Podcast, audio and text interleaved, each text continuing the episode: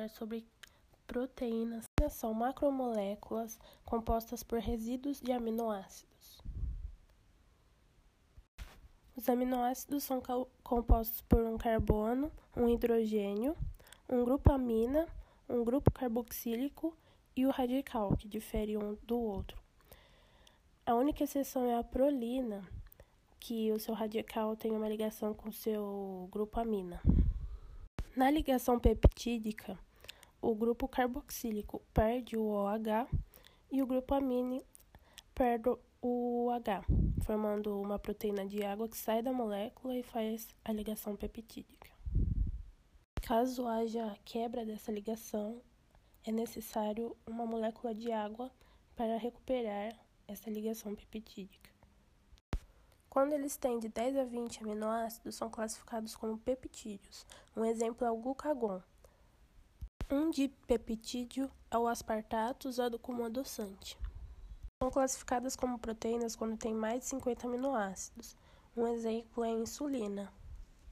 Uma alteração genética que pode ter um impacto muito grande na alteração dessa proteína é a anemia falciforme, que envolve a síntese da hemoglobina.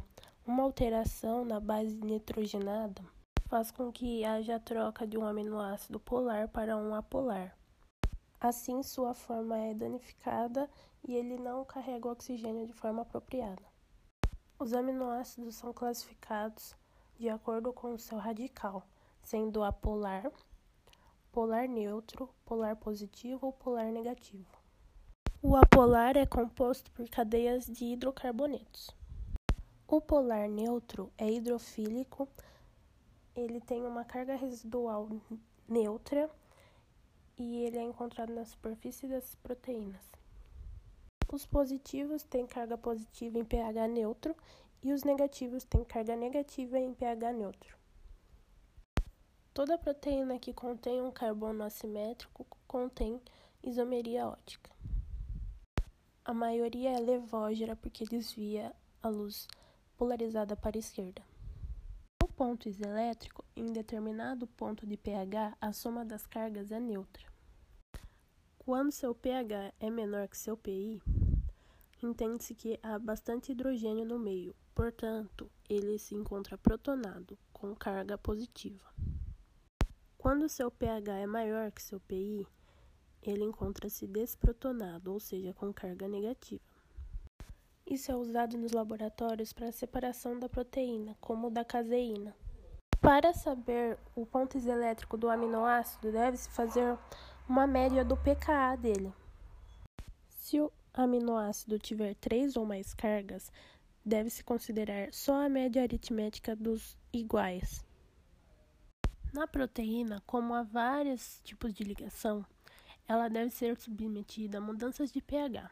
Quando ela precipitar, chegamos ao valor de PI. Porque quando chegar no valor de PI, ela para de reagir com o meio precipitado. A proteína com aminoácidos mais negativos tem seu PI mais baixo. As proteínas podem ser estruturas primária, secundária ou terciária. Na primária, ela é ligada apenas por ligações peptídicas. Há dois tipos de estrutura secundária.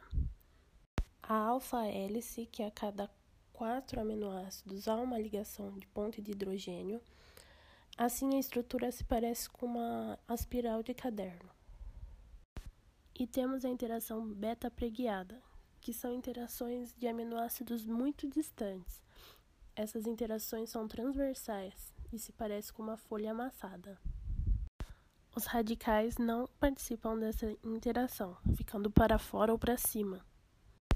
Essa estrutura se novela formando a estrutura terciária. Só assim ela adquire sua função e adquire seu formato.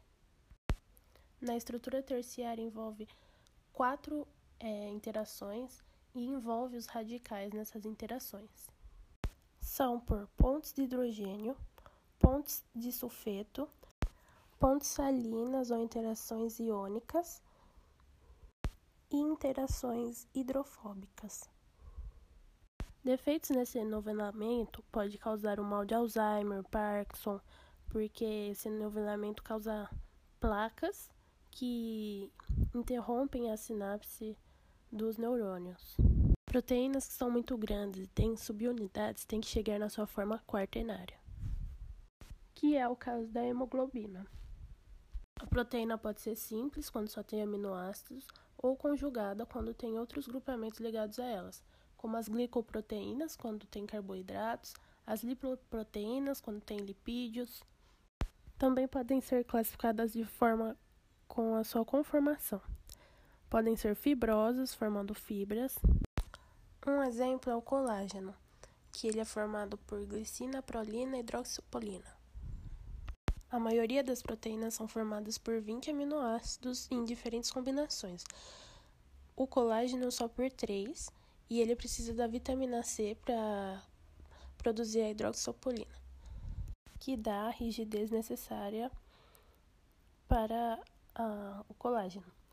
No escorbuto, Há quadros de sangramento gengival, fragilidade óssea por conta da má formação das fibras.